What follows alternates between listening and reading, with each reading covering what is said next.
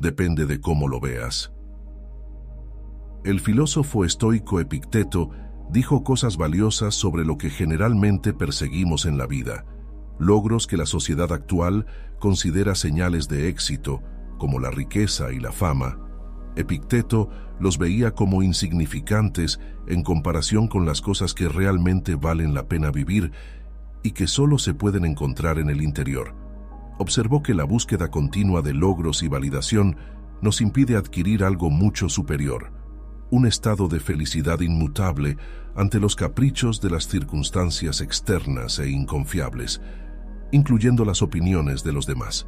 Pero tenemos tanto miedo de ser vistos como perdedores que estamos dispuestos a sufrir a cambio de la aprobación de otras personas. Qué triste estado de ser, ya que al depositar nuestra confianza en bienes externos, nos volvemos dependientes de ellos y apostamos nuestras posibilidades de ser felices y libres. Según Epicteto, debemos estar dispuestos a dejar ir lo que él llamaba cosas menores, y si eso significa que nos convertimos en totales perdedores a los ojos de la sociedad, entonces es un precio que vale la pena pagar. Este video no aboga por descuidarse a uno mismo o autolesionarse. Todo lo contrario desde un punto de vista estoico. Explora la filosofía de Epicteto, mostrando una manera diferente de determinar lo que es importante en la vida, el concepto de ser un perdedor y por qué ser visto como un perdedor no tiene por qué ser algo malo. Por cierto, encontrarás más sabiduría estoica en este libro, Estoicismo para la paz interior, que contiene mis obras recopiladas sobre mantener la calma y la concentración. Encontrarás un enlace en la descripción. ¿Qué es un perdedor? El diccionario Merriam-Webster nos proporciona una definición que encaja con el tema de este video, y cito, una persona incompetente o incapaz de tener éxito. Fin de la cita. Pero la competencia y el éxito están en el ojo del espectador. ¿Cuándo alguien es competente? Algunas personas considerarían a una persona competente, mientras que otros verían a esa misma persona como incompetente. Lo mismo sucede con el éxito. ¿Cuándo alguien es exitoso? Construir y gestionar un pequeño negocio como un salón de belleza es un éxito para muchas personas. Para otros, el éxito significa llevar personas a otro planeta. Las definiciones de competencia y éxito cambian continuamente con el espíritu del tiempo, dependiendo de ciertos ambientes sociales y sectores de la población, así como de la cultura y religión. Entonces, el concepto de ser un perdedor es bastante fluido, vago y fundamentalmente significa nada más que lo que otras personas hacen de él. Sin embargo, si colocamos esta idea de perder en el contexto de las sociedades consumistas y capitalistas de hoy, vemos que está profundamente vinculada a la adquisición de bienes externos, especialmente dinero y fama. Las personas tienen una imagen general específica de lo que necesitan para sentirse completas, lo cual varía ampliamente. Para muchos es un trabajo bien remunerado, una pareja atractiva, 2.3 hijos y una cerca blanca en el jardín. Para otros, esta imagen incluye tener una gran cantidad de seguidores en las redes sociales y un círculo social grande e interesante que sirva como prueba de deseabilidad. ¿Y qué pasa si no cumples con la imagen general? entonces eres un perdedor. Eres incompetente para adquirir lo que generalmente se desea y por lo tanto no puedes tener éxito en la vida. Trágicamente, ser un perdedor es un doble golpe. Significa que no solo fracasaste a los ojos de los demás, sino que también te ridiculizan por ello. Pero, ¿qué tan deseable es tener lo que debemos tener en primer lugar? ¿Y qué tan malo es ser ridiculizado si no lo tenemos? Aquí es donde entra Epicteto. ¿Qué es lo que queremos? ¿Qué hace que las posesiones materiales, la riqueza extrema o la fama en Instagram sean tan atractivas?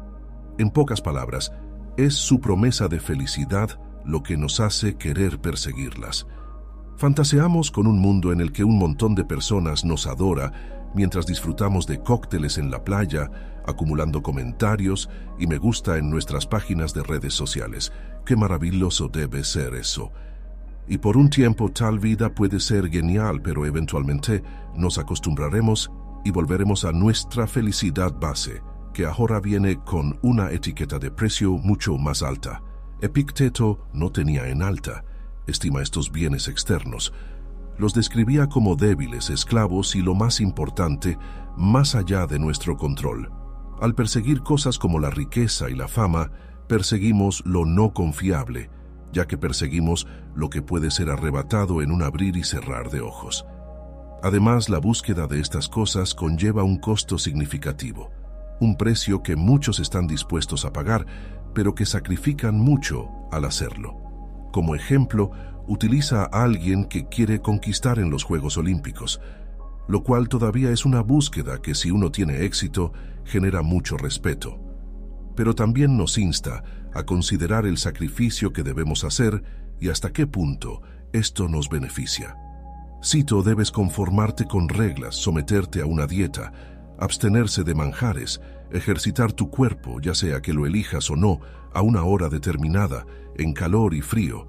No debes beber agua fría, ni siquiera vino a veces. En una palabra, debes entregarte a tu maestro como a un médico.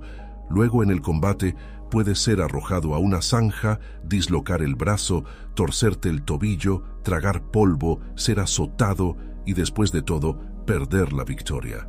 Fin de la cita. Entonces vale la pena y sabio someterse a tal esfuerzo solo por, como lo dijo Marco Aurelio, un parloteo de lenguas, especialmente si creemos que el odio público es voluble y puede convertirse en vergüenza pública en un abrir y cerrar de ojos? Estas cosas no son coherentes, dijo Epicteto, y enfatizó que solo las cosas que están bajo nuestro control valen la pena perseguir, que son cualidades internas como la satisfacción, la alegría, la acción correcta, la tranquilidad y el poder de la restricción. El resto está sobrevalorado y pertenece al fondo de la lista.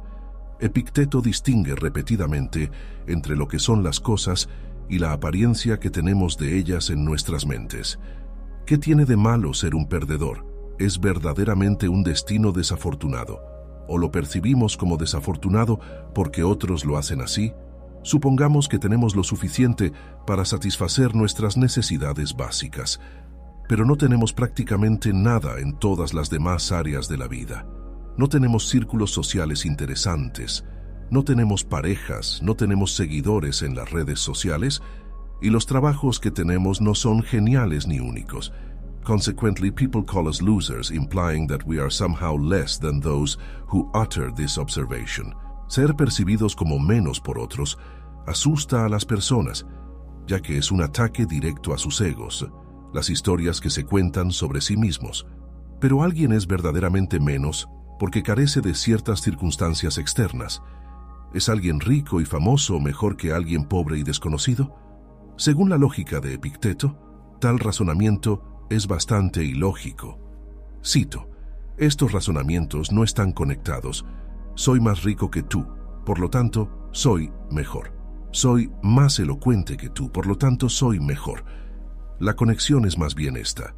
Soy más rico que tú, por lo tanto, mi propiedad es mayor que la tuya. Soy más elocuente que tú, por lo tanto, mi estilo es mejor que el tuyo. Pero tú, después de todo, no eres ni propiedad ni estilo, fin de la cita. Nuestras circunstancias exteriores no dicen mucho sobre nuestro bienestar interior, que es realmente importante desde un punto de vista estoico. Sin embargo, las consideramos muy importantes, tanto que estamos dispuestos a sacrificar nuestra felicidad y libertad para ser vistos como suficientes y no como menos por las masas. Entonces, nuevamente, ser un perdedor no es algo malo en sí mismo. Es lo que hacemos de ello. Si vemos cosas como elogios públicos, reputación y la opinión de los demás, tal como son, es decir, opiniones que son volubles, poco confiables, a menudo inútiles, basadas en la ilusión y falsas apariencias, y totalmente fuera de nuestro control, puede que nos resulte más fácil volverse indiferentes a ellas. Entonces nos daremos cuenta de que ser un perdedor no es terrible. Cualquier cosa externa a la que nos aferremos, incluso la más mínima automáticamente, ejerce poder sobre nuestro estado mental. Dejar todo esto atrás es un camino difícil, con muchos obstáculos, poca recompensa externa e incluso pérdida y resistencia. Cito, tendrás que renunciar a tu comodidad, trabajar duro, dejar atrás a las personas, ser despreciado por los subordinados, ser objeto de risa y obtener migajas a lo sumo cuando se trata de reconocimiento y posición en todos los asuntos. Considera estos costos y ve si estás dispuesto a pagarlos para obtener paz, libertad y tranquilidad. Si no estás dispuesto, mantente alejado de la filosofía. Fin de la cita. Entonces, ¿eres un perdedor a los ojos de los demás? ¿Te ríen e incluso te desprecian? A primera vista esto podría parecer terrible. La reputación de ser un perdedor parece una posición débil y lamentable pero también tiene sus ventajas, a saber que no nos conformamos con las reglas de otras personas y mantenemos la energía que de otro modo habríamos gastado en lo que Epicteto llamaba cosas menores, solo para ser vistos como suficientes. En resumen, ser un perdedor viene con el beneficio de no pagar el precio por no serlo. Irónicamente, eso podría hacer de un perdedor un ganador.